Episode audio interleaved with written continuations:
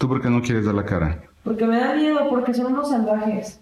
Este, simplemente, si nosotros en ningún momento les faltamos al respeto, en ningún momento los tocamos ni los golpeamos, y simplemente se hizo fácil golpear a mi primo, dejar a una persona ya casi en un estado muy cercano a la muerte, yo creo que son unas personas que no les importa absolutamente nada, son los inhumanos.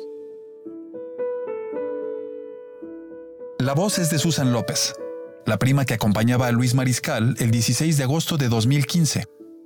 En otras palabras, aquella noche de la golpiza.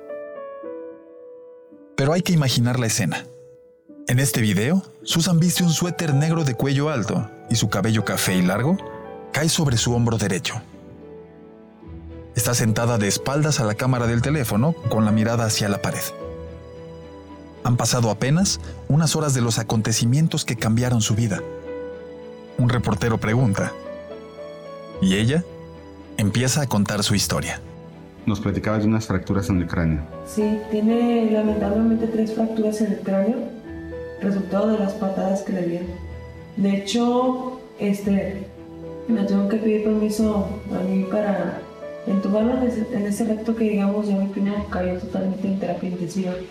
Las preguntas acerca del caso de Luis Gorosito y Alejandro Molina eran muchas. Los jugadores del Necaxa estaban en prisión y hasta ese momento eran condenados por lo que se sabía. Y mucho de lo que estaba en los registros de los juzgados tenía que ver con las declaraciones de Susan López, la prima de Luis Mariscal. Una larga condena parecía inevitable. Así hubiera sido de no ser por la aparición de un testigo presencial.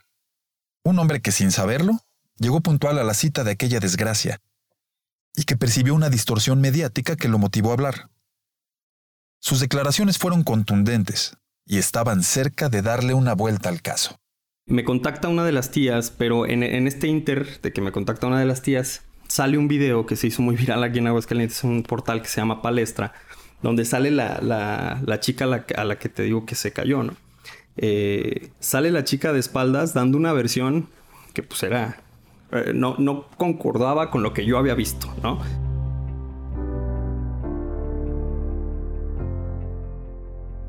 En el siguiente episodio de SC Reportajes Podcast, El hombre que sabía demasiado, la ciudad de Aguascalientes pide justicia para Luis Mariscal.